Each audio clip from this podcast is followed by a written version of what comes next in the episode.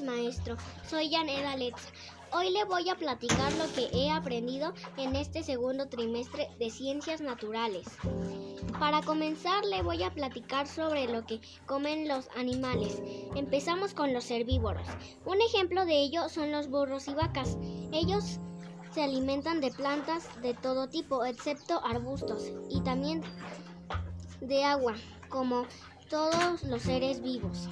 Ahora tenemos a los carnívoros, los cuales se alimentan de carne y al igual de agua.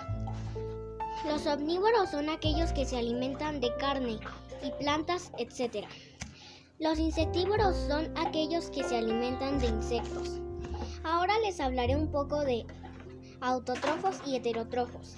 Autotrofos producen su propio alimento, que son plantas y algunas bacterias heterótrofos no pueden producir su propio alimento, obtienen alimentos de fuentes externas. Son animales, hongos y al igual algunas bacterias. También les quiero platicar sobre la respiración animal. Por ejemplo, el pez respira por medio de las branquias. El gusano, su tipo de respiración es cutánea, es decir, por la piel. La ballena respira por medio de los pulmones. La libélula respira por medio de tráqueas, etc. Sigo con los sistemas que ayudan a nuestro cuerpo. Primero sobre el sistema digestivo. La nutrición es el proceso a través del cual el organismo absorbe y asimila las sustancias necesarias para el funcionamiento del cuerpo. El sistema circulatorio es el que se encuentra en el corazón, que bombea la sangre a todo el cuerpo y los órganos, y cada uno se encarga de procesar la sangre. La excreción es la expulsión de sustancias de desechos de nuestro cuerpo y filtra la sangre les voy a hablar sobre algunas cosas que podemos reusar.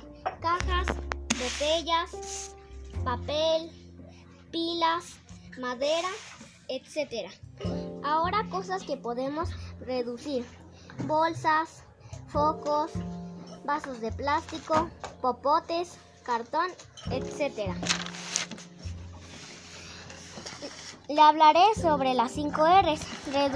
Reducir es disminuir el consumo de productos y energía, ya que se relacionan directamente con los desechos que generamos. Reusar es antes de desechar las cosas, usemos nuestra imaginación para darles un segundo uso. Reverdecer, transformar y aprovechar el medio recuperando los espacios verdes. Reciclar Rescatar el material del que está hecho un producto y entregarlo para convertirlo en un producto nuevo.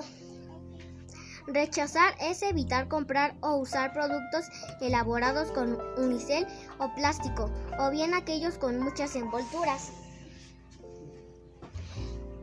Después les hablaré sobre la masa de los cuerpos. La masa es la cantidad de masa que tiene un cuerpo. También sobre los estados de los materiales. Líquido. Ejemplo, agua, leche. Sólido. Madera, metal. Gaseoso, nubes, aire, etc. La temperatura. La, la, temperatura puede hacer variar el estado físico de algunos materiales. Sin embargo, el enfriamiento o el calentamiento de un material no modifica su composición, solo produce cambios en su estado físico. de lo último que voy a hablar son los materiales solubles e insolubles. Los materiales o sustancias solubles en agua son las que se disuelven por completo y después sus moléculas ya no están visibles con el ojo. Ejemplos son azúcar, sal, jugo de limón, etc. Los materiales o sustancias no solubles en agua son las que no se disuelven. Las que no se disuelven, es decir, que al mezclar estos materiales con agua formarán una mezcla heterogénea. Un ejemplo es aceite, oro, plastilina, etc. Esto fue todo. Gracias.